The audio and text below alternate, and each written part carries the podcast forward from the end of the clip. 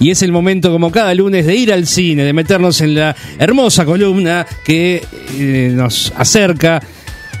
Está con cara intrigante hoy eh, Martín Coitiño. Buen, buen día, Martín. ¿qué, Tengo una moneda en la mano. Una, una expresión distinta, te noto. Mira, son tres etapas. No, cuatro, perdón. ¿Qué, qué- qué cosa? La primera, la, pierden movilidad en las piernas. ¿Qué? La segunda, no van a querer comer. Po, a mí ya me hizo una 15. Bueno, ya tenemos dos síntomas. La tercera es sangrado de ojos. Y de ahí, unas horas a la muerte. ¿Y qué, tenés- qué- qué- Tres opciones son Alejandro, Alexis Alejandro o Torre? Javier. Tenés que elegir a cuál sacrificar. No, Alexis, Alexis. No tengo duda. Pero no me- me- que me lo plantees así, digo, no. Por- Bueno. Hay que sacrificar. eh, ahora es acá el Eh, y una vez que empiezan a sangrar los ojos, ya no hay vuelta atrás. Ay, ¿de qué estás hablando, Martín? ¿De qué estás hablando?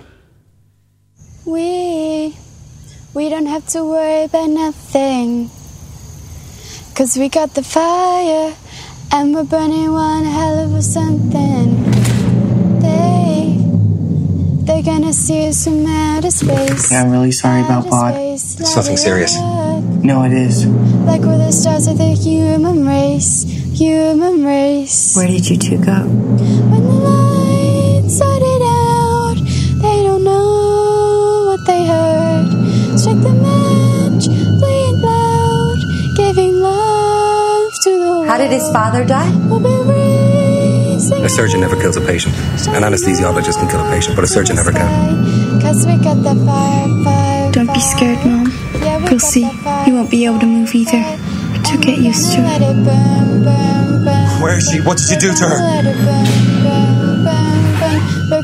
Ay, caramba, este tráiler mete miedo. Sí, eh, ¿Qué es, es, qué es esto? The Killing of a Sacred Deer, el sacrificio de un ciervo sagrado de Yorgos Lantimos. Es un director griego que ha estado en la conversación en los últimos años porque tiene propuestas bastante interesantes y, y diferentes, ¿no? Este, hace unos años, un par de años, estaba todo el mundo hablando de una película que se llama The Lobster, La Langosta, Sí. que era con Colin Farrell, como esta última Como esta- película. esta también. Y The Lobster era muy interesante porque era gente que la llevaban a, un- a una especie de campo en el que tenían que encontrar una pareja y quien no encontrara a la pareja en tiempo y forma era convertido en un animal de su elección, ¿no? Y The Lobster era el caso la elección de, del personaje de Colin. Farrell si no lograba este, conseguir, ¿no?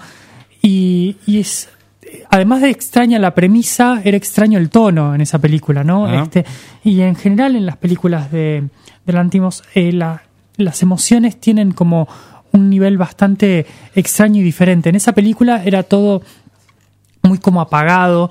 Y en esta, en esta nueva también hay como un tono bastante Sí. apagado que después va creciendo con, con lo angustiante de la, de la situación. Claro, ¿no? Tiene otra intensidad, ¿no? El- Sí, sí, es, es, es, es- es distinta porque, claro, hay, hay cosas de, de vida o muerte, ¿no? Este, en, en esta adaptación de, de Ifigenia en Auschwitz, que es este, una, una tragedia griega, ¿no?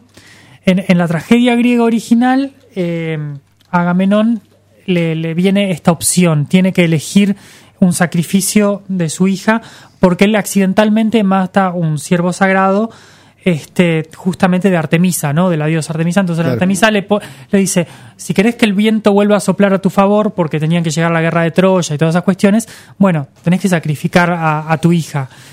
En- esta es una, una adaptación un poco de eso, en la que Colin Farrell eh, es un doctor, un cirujano, un cirujano cardíaco, que de a poco vamos a ir entendiendo la relación que tiene con, con este chiquilín, Martin, que es Barry Keoghan, que es el que lo está poniendo en esta situación incómoda y al principio no nos queda claro cuál es el poder que tiene sobre él, pero vemos que eh, eh, el personaje de Colin él está siempre como... Está como supeditado, ¿no? Sí, exactamente, a, a los caprichos de este otro muchacho y de a poco vamos a ir entendiendo de que Colin como cirujano este, es culpable más directo o más indirecto de la muerte del padre de este chiquilín. Este, y hay pequeñas pistas y ho- hoy vamos a contar un poco, no voy a contar el final exacto, pero sí voy a favor. explicar un poco la, la película para que la vayan entendiendo. Este, vamos a ir entendiendo de que el personaje de Colin Farrell era alcohólico y que y bueno y la mujer dice hace tres años que no toma pero en realidad no es tan cierto y que estuvo tomando antes de la cirugía de- del padre de Martin y que esa es un poco la- el eje de la, de la culpa ¿no? que, culpa, está, claro. que está moviéndolo entonces eh, de repente un día, eh, después de que conoce a la familia y todo, el, el hijo chico de, de este personaje no va a poder pararse, no va a poder caminar. Y después eso va a pasarle también a la hija. Y, y se va a dar esta conversación que además está en ese tono que está en toda la, en toda la película y un poco lo que decíamos en la filmografía de Lantimos, en la que eh, en tono muy tranquilo, muy apagado y muy casual, quizás este, eh, este personaje de, de Martin le va a decir estos, estas etapas que, que yo te decía a vos, ¿no? Claro, primero arranque, primero sí, van, a, sí. van a perder la, la posibilidad de caminar, este, después van a perder el apetito en, en absoluto y después este, van a llegar al sangrado de ojos hasta que en definitiva vas a tener que elegir sacrificar a, a tu mujer o a uno de tus hijos Para que los otros dejen de Este- sufrir, digamos. para que los otros dejen de sufrir y se, y se balancee la situación, ¿no? Vos dañaste a alguien de mi familia, ahora te toca a vos. Claro. Y hay una cosa, obviamente, como supernatural, casi en esto, ¿no? Este sobrenatural, una, un poder que no, que, que no se Sí, que no explica, se explica, claro. pero que además no se va a explicar en la película. Eso es lo mejor, creo. es- en el que es simbólico, ¿no? El personaje es casi como una especie de dios, casi que en un sentido un- de, de un dios griego, justamente, porque viene de ahí de la tragedia griega, ¿no? Con una Casi parte caprichoso. antojadiza, claro. Claro. Exactamente, en la que este, ese- esa, la venganza y, y justamente el control eh, están en juego. También un poco de, de- sí, ¿por qué no?, de, de Dios de Antiguo Testamento, ¿no? Que, que tiene esa cosa de, de- de- del poder absoluto y de controlar la- las vidas de los demás. Este, y hay muchos elementos en juego en la película, ¿no? El, el del control, el del control que va perdiendo el, persona- el protagonista, este, que claramente piensa que lo tiene y ¿Qué, no. qué más persona más a cargo de un control que un cirujano cardíaco, ¿no? Que tiene como que la vida en, en sus en manos. sus manos todo el tiempo. Este, pero que el primero, por un lado, dice que en realidad no es tanto el control, dice, no, el que, el que decide la vida o la muerte es casi que el, el anestesiólogo, esa discusión que a veces tenemos todos en nuestras casas. El de que anestesista, Te dicen, claro. todos, quere- todos sabemos, queremos saber quién es el cirujano, pero nadie pregunta por el anestesista, el anestesista también te pasa Sí, para el otro sí. lado. Bueno, sí.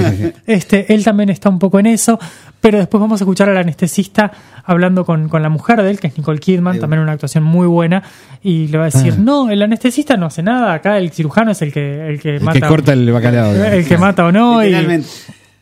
Exactamente, este, pero bueno, van a estar un poco en ese juego y el control es, es parte fundamental del tema. Y, y- y este protagonista va a tener la sensación de que tiene el control, pero en realidad no la tiene, ¿no? Claro. Este, es Martín, más- todo esto transcurre en un universo, en una dimensión actual, digamos. Claro, este, es, es, es actual, es la- la- las construcciones de, de- de- de este director son en, en mundos que son similares al nuestro, a veces no exactamente iguales. Acá no hay nada que nos haga pensar que no es, salvo eh, el tono en el que se manejan las personas, ¿no? O sea, este, todo lo demás, eh, y salvo el elemento sobrenatural, pero digo, todo lo demás nos hace pensar que es una vida normal de un cirujano Claro. A Estados Unidos eso, normal. Como, como inser- está inserto en un mundo totalmente normal, este, un efecto este, extra paranormal Claro, casi, pero, ¿no? y justamente creo que ese es el, el juego que tenía también la tragedia griega, ¿no? En el que los mortales este, se metían Se- con los dioses, pero ese, ese era el elemento especial, los dioses, pero los dioses afectando la vida de los, Sí, de sí, los sí, seres ba- humanos ¿no? la tierra De los mortales, a hacer, claro. a hacer de las suyas, ¿no? Entonces va a tener un poco de, de eso, también va a tener el, el, el ubris de la tragedia griega, ¿no? Y que, y que más este personaje para tener ubris que, que, el, que el cirujano y que Sí. el médico, ¿no? Este que es el clásico de ese, ese, ese pensar que, que es todopoderoso y tener la vida de los otros en las manos. Y además de, de, de, obviamente, eh, el tema del control va a estar el tema de la culpa, ¿no? la primer, el primer motivo por el cual el personaje de Colin Farrell se va, se va a relacionar con este chiquilín es por la culpa por, por lo del padre, ¿no? Este, Claro. por lo que le pasó, por la por cómo, cómo Él, se siente vida. culpable, digamos. Exacto, no, obviamente, y por el tono en el que está puesto, eso no va a estar explicitado, no va Claro. a estar dicho, pero entendemos y vamos a ir entendiendo de que la relación por la que él se, él se junta, él lo va a explicar como que le dio lástima la situación del chiquilín y por eso se va a Ah, relacionar con él. claro. Pero a medida de que nosotros vayamos entendiendo cuál es la relación y cuál es la culpa que tiene, este obviamente e- ese, ese sentido de culpa va a ser el que lo, el que lo motive, ¿no? Yo creo que eso es uno de los puntos altos que tiene la película, por lo menos al principio, es que esa relación entre ellos dos, ¿no? Eh, Que no sabes Sí. qué, qué es. Si, Claro, si es ¿cuál es el poder que tiene? claro. Pero no ¿Es sabes un hijo legítimo, claro, si- si algo? es un hijo legítimo, si es un amante, si es Por- una cosa media oscura. Porque además Algo- él va a mentir algo- todo el tiempo Exacto. sobre su relación con él y sobre una cantidad de cosas va a ir Oculta cosas, entonces como que se pone oscuro desde- ya desde el principio, ¿no? Claro, eh, este, creo que lo, lo que está planteando este Lantimos es una cuestión eh, en el fondo moral, ¿no? O sea, el planteamiento es moral, este, es un planteamiento sobre, sobre ética y sobre responsabilidad. este, Sí, que además lo que tiene interesante es que no va a tener, y sin contar el desenlace, pero no va a tener una resolución sencilla y directa, ¿no? O sea, no es este en el en el pensamiento que nosotros tenemos lineal de las películas más tirando a Hollywood de bueno, el bueno sale bien, el malo sale mal, paga y no. Es como que una balanza que se va a equilibrar pero de una manera precaria y casi caprichosa, ¿no? Este, en un sentido de la justicia bastante, bastante particular y bastante eh, puntual, hecho casi que a la medida de la película, ¿no? Y que, que un poco la, la moral y la, y la ética de los dioses griegos tenía eso, ¿no? Era como muy ajustada a la casuística, ¿no? También. Y cada caso tenía su propia resolución. Este, y, es un poco de, de- como decía también del Antiguo Testamento, son esos, esos dioses que eran hechos un poco a medida de la situación, ¿no? Y de, Claro. y caprichosos. Estoy pensando, por ejemplo, en, en el libro de Job, ¿no? Este, que el que lo lleva hasta el extremo y, y bueno, para probarlo. Es- Ese tipo de cosas están en juego, están eh, encontrar eh, la satisfacción de la justicia, de esa justicia caprichosa, de ese equilibrio raro y, el pagar moralmente lo- los pecados este, cometidos, que a su vez este, no, no- los paga el, el- el culpable directo, sino un familiar. Entonces Claro. es muy, muy sí, sí, sí. interesante. Eh, lo cual puede ser aún peor, ¿no? Desde el punto de vista de- del, del dolor. No, inclusive la relación de pareja, ¿no? Porque se transforma a partir de, de todo lo que está pasando, porque están los hijos en un momento Sí, sí. casi terminal y bueno, ¿y qué pasa entre ellos, no? No, obviamente, la relación de pareja y la relación con los hijos, en la que lo- cuando los hijos son conscientes de que de cuál es la elección que tiene que hacer el padre, lo que hace cada uno de ellos por salvarse o Claro. no. Porque en la lógica más este, previsible uno podría decir, bueno, no, está bien, pago yo, haceme sufrir a mí, me la banco, es mi culpa, Claro, y pero- listo. Pero, pero tener una- que elegir este Sí. a cuál de tus seres hablar. queridos este, Primero, primero no creer la situación, ¿no? Y después en este en, en no hacerse cargo, ¿no? Este porque eso es un poco eso, porque nosotros pensamos que automáticamente eh, cualquiera de, de ustedes padre diría, bueno, este, ah, no, yo me sacrifico, pero hay que estar en la situación, hay que primero aceptarla como es en una situación que es claramente fuera de los cánones normales, ¿no? Y a su vez, este, que aceptar ese sacrificio es en cierta forma aceptar la culpa, ¿no? Este, y además de que por supuesto que a él no le pusieron el eh, como como meta sacrificarse él, sino que le pusieron sacrificar le dieron a la uno opción, de la familia, digamos. no le dieron la opción. Claro. Este, entonces Porque sería más fácil. porque sería más fácil, claramente. Y además, eh, el planteo del personaje de Martin es: vos mataste a alguien de mi familia, ahora te toca sacrificar a alguien de tu familia. Claro, O sea, claro. la- eh, es- el, ojo por así, ojo, eh, pero, este, pero planteado vi- con ojos de vi- extraño. vía sí, tercero, digamos. exactamente.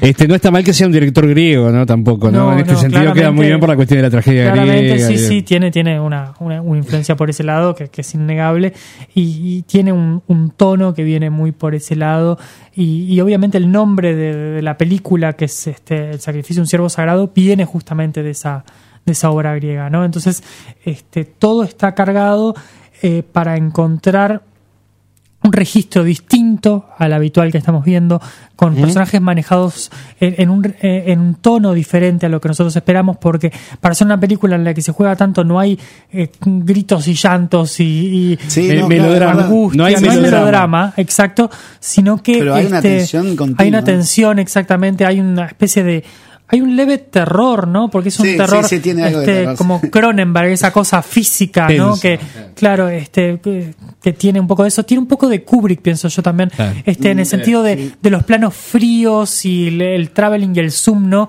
Este, que nos, que a veces nos acercan, pero, pero mirando los personajes como a través de un cristal, ¿no? Sí. Este, tiene un poco de eso en el, en la forma de plantear la escena y creo que está muy bien lograda. No, yo no sé si es tan genial como The Lobster, que The Lobster tenía más de, de comedia, ¿no? Este, en un sentido Poco, sí. comedia oscura, ¿no? Eh, por el tono en el que se manejaba y por cómo hablaban los personajes y cómo se relacionaban y cómo fracasaban en sus intentos de relacionarse. Este, Que está pero más oscura y más fría, pero también el ambiente, ¿no? El, Sí. el hospital, tra- transcurre mucho en, ¿no? En que el hablar, hospital. hay mucho en, en- en salas, de, hospital, salas de hospital. en una casa de familia que también es un poco fría, Fría, sí, y sí, en una sí. relación de pareja que tiene un poco de, de fría, no vamos a contar cómo es que se relacionan Claro. este, en, en la intimidad, pero hay algo bastante curioso y bastante llamativo ahí que nos está dando pistas acerca de cómo se relacionan ellos y cómo, y cómo él asume su, su, su vida sexual y laboral, ¿no? Este, entonces, todas esas pequeñas cosas van armando una, una construcción diferente con un Corlil Farrell que está muy bien, Está muy bien. sí. con Nicole Kidman que está muy bien también, O sea, sí- siempre está bien, Nicole. siempre está muy bien, con Barry Keoghan que es este muchacho eh, que está hace un trabajo genial este en el que parece casi ni inmutarse hasta Claro. al presentarle a, al otro personaje esta, estas situaciones. Las opciones, digamos. Este, Sí, y- Esa parte es genial cuando, cuando le revela cuál es el, el- lo que tiene que hacer, ¿no? Cuando Claro, que además se lo dice casi tan rápido como yo te lo planteé a vos, porque Claro. Sí, sí, es, sí. es una escena en la que, bueno, también me decís que estás apurado, bueno, yo te lo planteo así, esto es así, así, así, así, estas son tus opciones. Vas a tener que Este, empezar a matar a alguien porque le va a pasar esto, esto se van a quedar. exactamente. Este es eh, en inglés le dicen matter of factly, ¿no? O sea, como cuando alguien comenta algo que es un hecho, o sea, no no estamos discutiendo. Claro, no, no, es- así, te aviso que es así. Claro, evaluándolo, sino simplemente diciendo las cosas son así, así es como se maneja. Este hay un pequeño cameo de Alicia Silverstone, Ah, este, que es la madre de, de este muchacho, Ah. que trabaja muy bien. Y bueno, y los dos niños son muy buenos.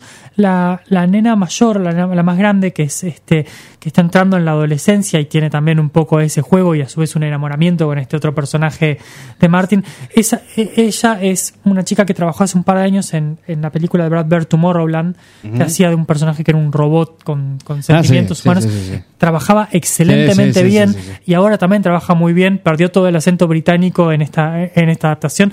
Trabaja muy bien también. Entonces es un elenco que es este chiquito, Sí, pero pero, muy todo bien. muy sólido. Farrell es intenso, ¿no? Farrell Este, es muy intenso. Es un, es un tipo que a principios de los años 2000 pensábamos que iba a ser como la gran estrella, pero lo que pasa es que también llegó en un momento en el que las estrellas de Hollywood dejaron de ser estrellas de Hollywood. Claro.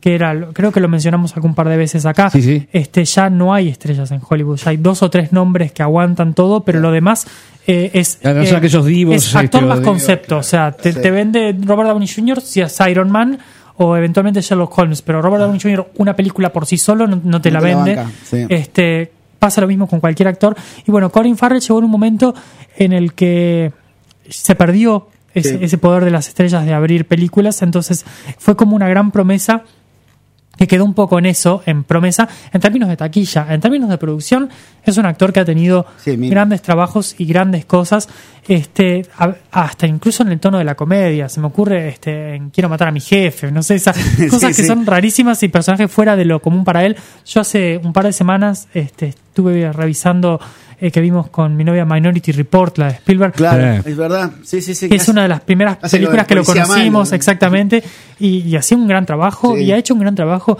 bueno en, en The Lobster hacía un trabajo espectacular también con Rachel Weisz es- Está bien que la menciones de vuelta para que los oyentes la, la sí, vayan a sí, repasar. creo que es una, es una opción súper interesante Esta- ya está en cartel, ¿no? Eh, esta estuvo en cartel, yo no sé si ahora está Sí, sí, o no, está. si seguía en alguna sala, si no, este, vayan a su videoclub amigo, ustedes saben cómo es, cómo es el tema.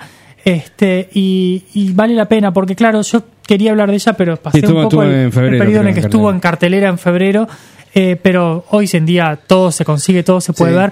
Y además es, es una película para sentarse a mirarla tranquilo, este, pensándola, meditándola. Es un poco fuerte, no lleven a los niños, no pongan a los niños enfrente del No, televisor. no, estás loco. Este, Miren el pero- sábado, el domingo, no, mejor el domingo, ¿no? Exactamente, mejor el domingo. ¿no? Este, pero sí, eh, creo que está, está muy interesante y, y como todas esas cosas, eh, de- de- como todas esas, esas tragedias griegas y todas esas cosas, siempre nos sirven para hacer la, la introspección, ¿no? Para mirar un poco hacia adentro y entender este el, el juego moral del ser humano, ¿no?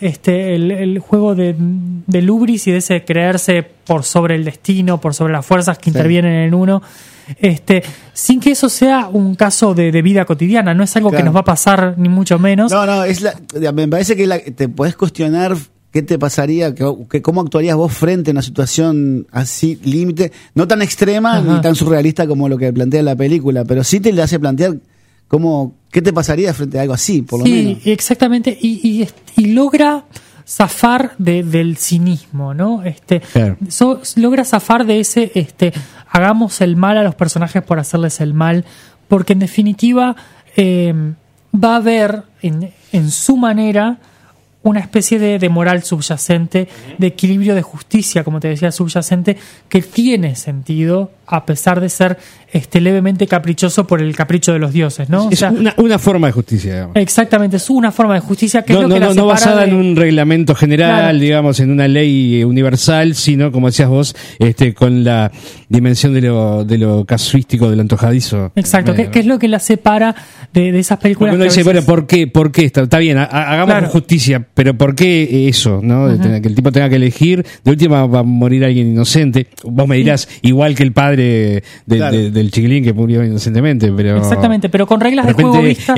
vas- una, una muerte de un inocente matando a otro inocente. Sí, sin duda. Ese es un asunto que da para pensar también. Sin duda, sin duda, este, pero justamente con esas reglas que están, que se van poniendo en el tablero y que son claras y que nos permiten entender cuál es el fondo de, de la historia, no, no es este generar sufrimiento por, por el hecho de generar sufrimiento, no es este eh, ese, ese man- manejo de la humanidad como títeres que tienen algunos, sino que es este poner una situación, plantear una situación y ver cómo cada una de las piezas va revelando un poco de lo interno del personaje, del protagonista, ¿no? Y de su relación y de cómo él se entiende a sí mismo sin hacerlo demasiado explícito, pero que nosotros lo podamos desentrañar, que nosotros lo podamos ir viendo y cómo se va deconstruyendo y desarmando eh, la vida de ese hombre para Sí. dejarnos en un lugar bastante interesante al final que, que, que no es del, que no es tan categórico como todo lo anterior sino que Ah, deja abierto que queda- para que queda lo, para que lo vayamos viendo Sí, el- digo, sin, sin este, spoilear el tema, el- me parece que la, la secuencia final es, es muy reveladora y tiene como una carga que, que es lo que decías vos, ¿no? Tiene como el mensaje está ahí como, como subyacente y, y- y- y que lo deja un poco abierto también. Sí, sí, creo que eh, eh, eso es lo que está lo que está realmente bueno y lo que nos permite acercarnos a un cine diferente, con códigos diferentes, con un manejo del, del- de la historia diferente, porque no es lineal. Nosotros lo- le explicamos acá, este, desarmándola y volviendo a, a rearmarla como en un sentido cronológico, pero en el que está contada de una manera distinta, que le llega al, al espectador de una forma diferente y eso permite eh, mostrar diferentes cosas sobre la porque si uno primero muestra la reacción Claro. antes que la acción este uno entiende la realidad que le está presentando de una manera distinta, ¿no? Entonces uno saca primero una conclusión que después es refrendado no con la realidad Después del la revisarás o no, claro, pero le queda a uno más, cómodo tratar de forzar esa realidad para que eh, se ajuste con lo que uno Claro. ya juzgó, digamos. Claro, y no es así. Exactamente, pero eso, es- eso es siempre muy interesante porque nos permite eh, analizar las- la, la realidad de una manera distinta, ¿no? Este, si nosotros somos llevados de la mano, que no es que esté mal de ninguna manera, pero digo, si nosotros somos llevados de la mano por el relato, este, nosotros probablemente lleguemos a, a conclusiones o, o a ver la, la realidad como nos está contando el relato. Si nosotros primero vemos eh, el desenlace de ciertas escenas, la, la- el producto de lo que va pasando y después encontramos, bueno, tuvimos tiempo antes de hacer alianzas, de, de- de simpatizar o empatizar con determinados personajes o no, Sí. y después este, ver revisado y analizado y cuestionado eso que nosotros dej- eso que nosotros elegimos o, decidimos y a partir de eso empezamos a revisar y a, y a desentrañar. Entonces eso también interpela a los personajes y nos interpela a nosotros como espectadores. Creo que es, es muy interesante y es una, una opción muy, muy, muy buena para, para ver un cine diferente que Sí, muchos en Twitter de los sí. que nos están siguiendo lo han visto porque ya habían visto The Lobster y estaban esperando Claro, te, esta. te- iba a no. preguntar, ¿será mucho para, para un mismo fin de semana mirarse las dos? Creo que no, creo que No, no, creo no. que puede ser interesante. Este, Porque y también abarcás este... De semana intensa, ¿no? O parte sea, de la, de la obra de... Sí, sí, sí, sí, la- lo- los dos pilares más fundamentales, más, Sí. más recientes. Creo que no. Este, obviamente son de esas películas que hay que verlas cuando uno no esté muy bajón, porque Claro. puede llegar a, a- tener efectos sí. contraproducentes. A ver cómo, digamos. cómo sale Sudamérica el fin de semana y ahí. Exactamente. y ahí- Por eso- me parece que no les voy a poder ver. Recomenda- recomendamos verlas viernes y sábado. ¿no? Claro, Porque claro, no, claro, también- claro, claro, claro, claro. Exactamente, cosa de, de evitar este eh, malos momentos. malos- pero malas pero no, son, son mirables las dos y son este, suficientemente diferentes como para que uno no sienta que está viendo la misma película, ni mucho menos. Este, tienen eh, tonos similares en algunas cosas, pero como te decía, para mí The Lobster tiene un componente de comedia bastante extraño, pero que está presente. Entonces, este, que eso es la diferencia con esta, que, que no va a ser eh, en ese sentido, que está mucho más ligada al, al horror y a.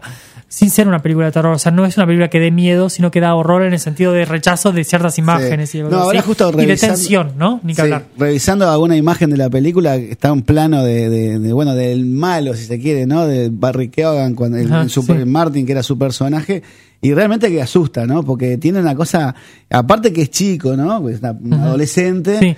Pero cómo la mirada, cómo habla, tiene un- habla como medio extraño también, Sí, tiene como sí. una adicción rarísima, Sí, y, y una inmutabilidad bastante Sí, perturbadora. muy frío, claro. y, y verlo comer espaguetis a uno lo pone nervioso, digamos. sí, sí, este. es verdad. Me he olvidado de esa Sí, parte. sí, este, Eh, son, son esas pequeñas, pequeñas cosas, pequeños momentos de hallazgos de la, de la película que, que visualmente este, están muy bien y, Y dicen mucho, aparte, sobre Sí, sí.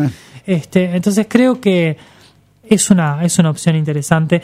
Ni que hablar que, este, por supuesto que en el, en el cine tienen otras opciones más, más livianas o más divertidas o más entretenidas. Este, No, eso pero sí, bueno, eso este, es como todo, ¿no? Hay que buscar un equilibrio en lo que uno quiere ver y esto está bueno porque es un desafío, ¿no? Es un desafío para el espectador para mirar algo que eh, es distinto, que es diferente, que yo lo estaba mirando y mi novia llegó en la mitad de la película y se sentaba a ver y, y era, Ah, no, no, no. ¿qué estás No te- mirando? Y- nada. Ah, claro. Sí, recomendamos verla desde el principio. entonces. Sí, recomendamos verla desde el Claro. principio y con la mente abierta porque va a ser algo bastante diferente a todo lo que van a ver este, habitualmente. ¿no? Recordemos que Colin Farrell tuvo un pasaje intenso por Uruguay hace algunos Uh, años. Muy, muy intenso, muy intenso desde todo dijimos, punto de vista. Hablamos acá, creo que de eso. Hablamos de, de los atardeceres de, de Canelones, que eran los mejores, de Atlántida, que eran los mejores del mundo, Según él. previo a la rehabilitación por drogas. Sí, recordemos que vino, vino a- haciéndole incluso honor a, a la película, este, vino a hacer, a rodar Vi- Vicio en Vicio en Miami, en El vicio seguro, el Miami no El sé. vicio seguro lo puso todo Colin Farrell porque en este, Atlántida. Anécdotas este, espeluznantes, ¿verdad? que, que este, hablan de su pasaje por, por Montevideo. Que se pegó buena onda con Uruguay igualmente. Sí, este, se fue muy intenso. Después de eso fue directo a internarse, ¿no? Sí, Claro. Este, a rehabilitarse. No, no, no, sí, sí, sí. No, no, es que es así. Bueno, o sea, eh, no fue- estamos falseando la realidad, estamos la, llave a, la- a su rehabilitación, ¿no? No es poca cosa. Le No, dieron, no es le poca dieron cosa. Marcos Carámbula, creo que la plaqueta, una cosa así, este, del, por la, la ¿Alguna Comuna plazoleta- Canaria. ¿Algún y- espacio libre de Colin Farrell en Atlántida? No. espacio libre, espacio Libre de humo. Donde está el, el zoológico de Atlántida, podían poner un busto de, de Colin Farrell allí. Gran amigo de Elizabeth Taylor, además. Este, Ah, Me lo ha contado, ¿eh? Mirá, sí, no, Pues no, eran no. muy amigos con Elizabeth no- no Taylor. tenía- Claro. En no- fin. Bueno, sí, Elizabeth Taylor, este, claro, también ya estaba en un momento bastante Sí. particular, ¿no? Gran amiga de Michael Claro, Jackson, por la ejemplo. la cosa es cuando, cuando nace Todo turbio. cuando nace el hijo menor de de Colin Farrell, este, sale a fumar en, el- en el hospital y en la puerta se cruza con un grupo de gente que, que lo saluda y demás y le comenta que estaban allí visitando a Elizabeth Taylor que le habían operado el corazón. Ah. Entonces ahí inmediatamente este, le mandó saludos por sus amigos. Ahí en, en- en el hospital, ¿no? Claro, a claro, Liz claro. Taylor. Este, Y de ahí queda- y dijo, igual dígale que soy Colin Farrell, pero no me va a conocer, no sé qué. Entonces le mandan saludos y ella inmediatamente dice, sí, Colin Farrell, me encanta, no sé qué, no sé cuánto. Allá fue a la habitación a, a ver a Liz Taylor y ahí empezaron a, amistad. a- a cultivar esa amistad, Mirá, entre mirá. otras cosas.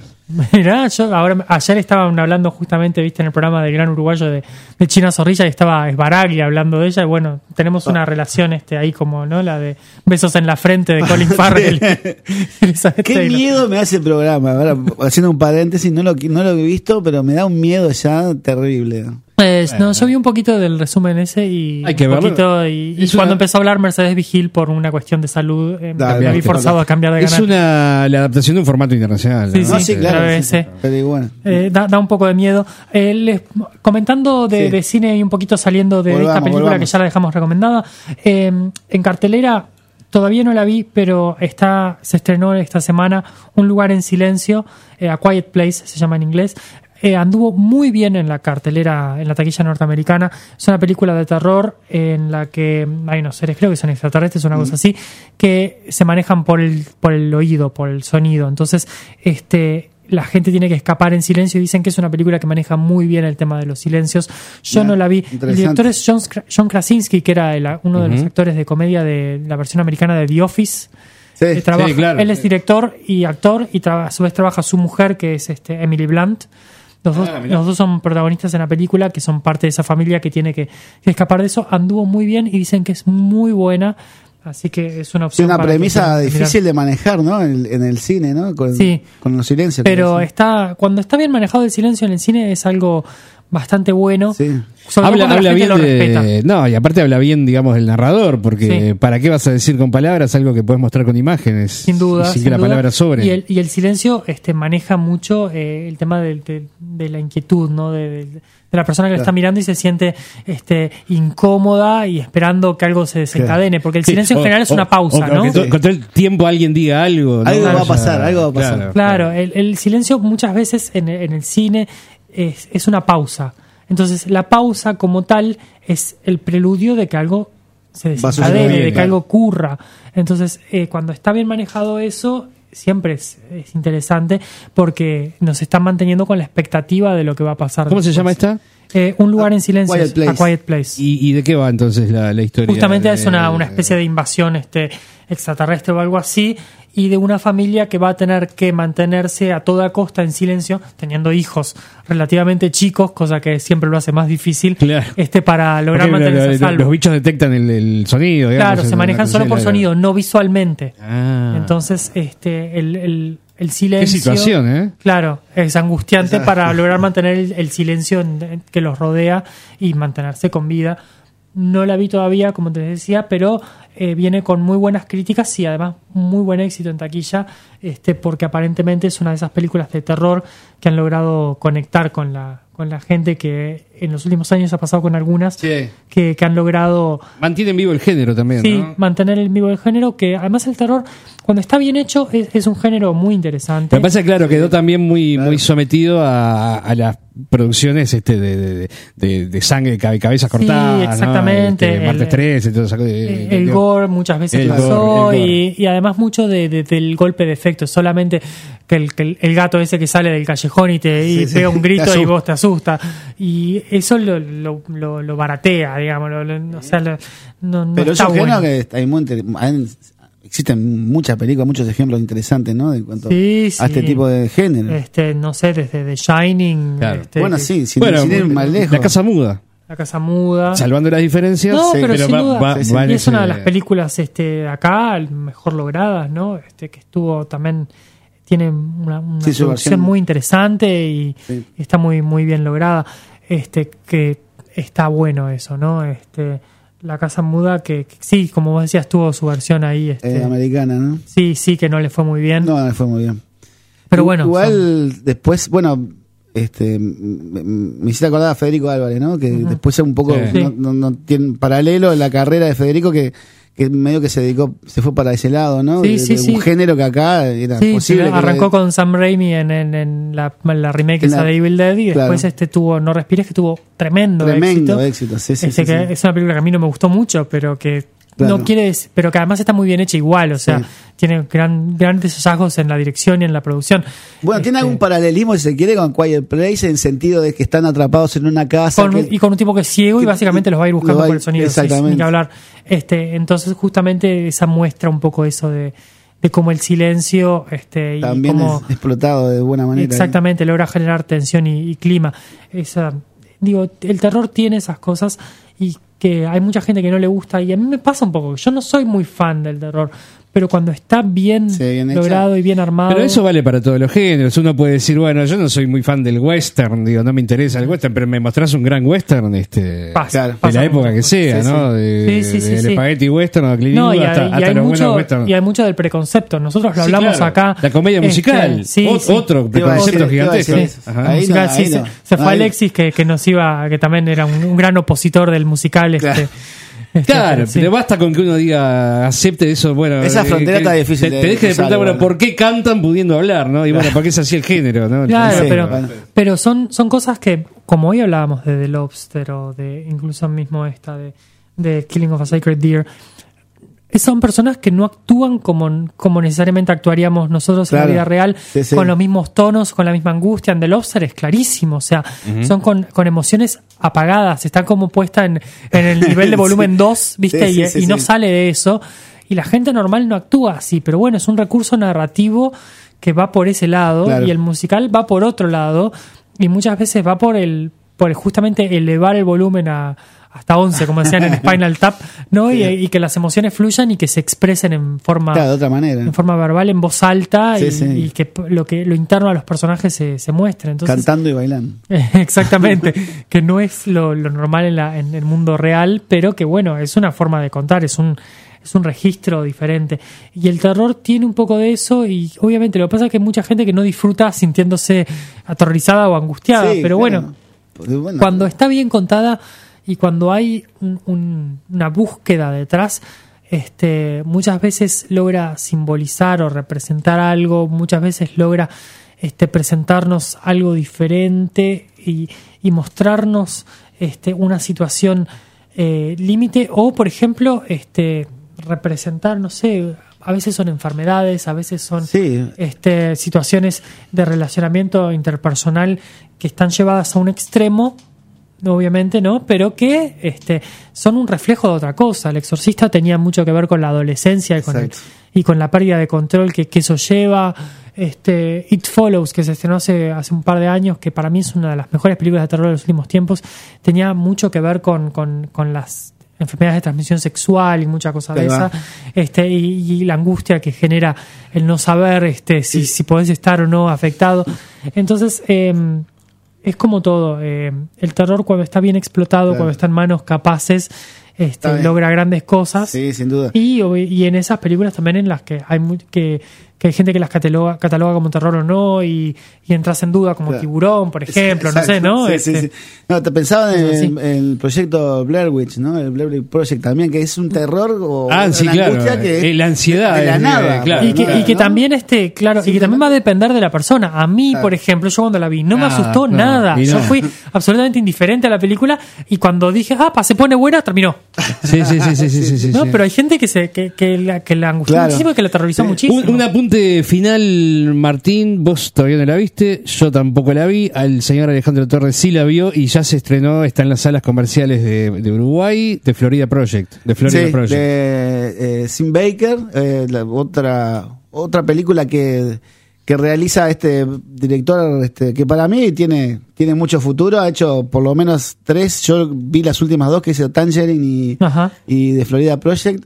Eh, nada, una calidad para contar historias humanas este, realmente extraordinaria y sobre todo manejando con, bueno, Tangerine fue casi bajo presupuesto, la, la rodó Con- con, con con teléfono, un teléfono sí, este, y con actores que, que- no, no profesionales, Sí, ¿no? sí. Eh, bueno, con Florida Project pasa más o menos lo mismo. Este, está William Defoe, ¿no? Que es, el- Es un la- grande, es un grande, es la gran estrella de la película, pero que tiene un papel ahí casi secundario. Claro. Y bueno, eh, eh, Brooklyn Kimberly, que es la chiquita, una chica de 8 años que realmente se afana la película, pero mal. si ves los trailers, nada más que fue lo que pude ver yo, Sí. ya dan ganas de ir a verla. Sí, sí, sí, sí, mágica, Hay- mágica, mágica. hay mucha hay mucha cosa mucha literatura hay otra hay, hay, hay otras películas Sí. y eso hechas alrededor de alrededor de Walt Disney sea en, en Orlando en este como es en este caso en The Florida Project Sí. o en o en Anaheim en este en California no porque el contraste ese entre la realidad eh, sobre todo de la gente pobre Claro. y el mundo mágico que está a Al dos lado, pasos ¿no? Claro, es sí, sí. siempre bastante interesante y genera Bueno, una juxtaposición muy muy muy buena Sí, totalmente. En esta película más que más que nada porque es el sueño de ella, de la chica, y están ahí, lo ve, viven en un lugar parecido, pero está claro, en esos hoteles low budget, ¿no? Una calidad de vida tremenda, malísima, y bueno, es como la película llevada, contada un poco con los ojos de ella, ¿no? Esa fantasía. Es Todo tiene muchos planos así, mucho color, ¿no? Mucho plano abierto, una cosa rara que es muy de, de la visión de una niña de 8 años, ¿no? Me parece Pero genial son y esas historias mínimas que. que no cuentan mucho y dicen mucho con, con muy poco, ¿no? Y sobre todo con actuaciones para mí son brillantes. Y bueno, vayan a verla, vayan a verla que está por ahí, en varias salas. Muy bien. Muy buena ¿Al- ¿Algún apunte también. final, Martín? Eh, hay muchas películas en, en- que vienen con ese tono, con ese punto de vista. Se me ocurre una que, se, que, que la mencionamos cuando anduvo en la vuelta de los de los Oscars del año pasado que se llamaba Beasts of the Southern Wild, que tiene también Cierto. un poco de, No me de ese estilo. Este, no, porque estuvo, creo que una de la, la niña estuvo nominada, algo así como de- en reparto o algo de eso. Sí. Y son esas, este, esas historias mínimas que creo que está bueno a veces también rescatar, ¿no? Porque incluso creo que si hablamos de la parte de, de niño en Moonlight que hablamos, sí, por supuesto, Sí. este eh, entrar a la, a la realidad a través de personajes y que su vida no es una cosa que pasen cosas extraordinarias, Claro, sí, ni- sí, sí, pero. Que, que nos que logremos conectar y bueno, incluso Moonlight estaba también en la Florida, pasaba, ¿no? También, este eh, está bueno porque nos permite eh, llegar a la, a la humanidad de, de otra forma totalmente diferente a la primera película que hablamos, ¿no? Este, una acerca de casi que de la realidad inmediata y, agon- y agonizante de la, Sí, de la sí. realidad de la, de la niñez y, le- y los que están sufriendo, otra desde este, un punto de vista mucho más metafórico y mucho más este, eh, armado, casi como una, como una obra de, de teatro griego, pero que de a poco van revelando capas de humanidad y creo que eso está muy bueno. Martín Coitiño y su columna Sin Experiencia, el gustito cinematográfico que nos damos cada lunes, Cada lunes, aquí sí. en Volviendo en Sí. Nos vemos el lunes que viene, Martín. vemos el lunes. Muchas gracias.